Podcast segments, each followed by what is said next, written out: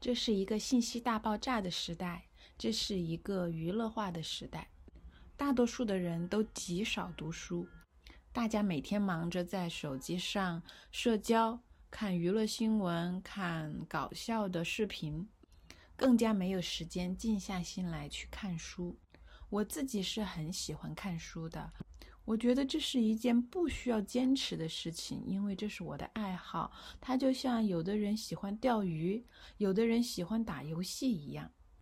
我看的书范围比较广，哲学、心理学、艺术、物理、政治、商业等等，只要是好书，我都愿意去看。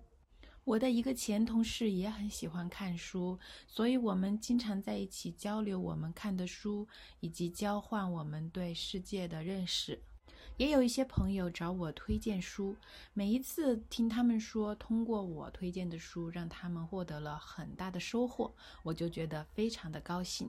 这也是促使我要不断的看更多的书的原因之一。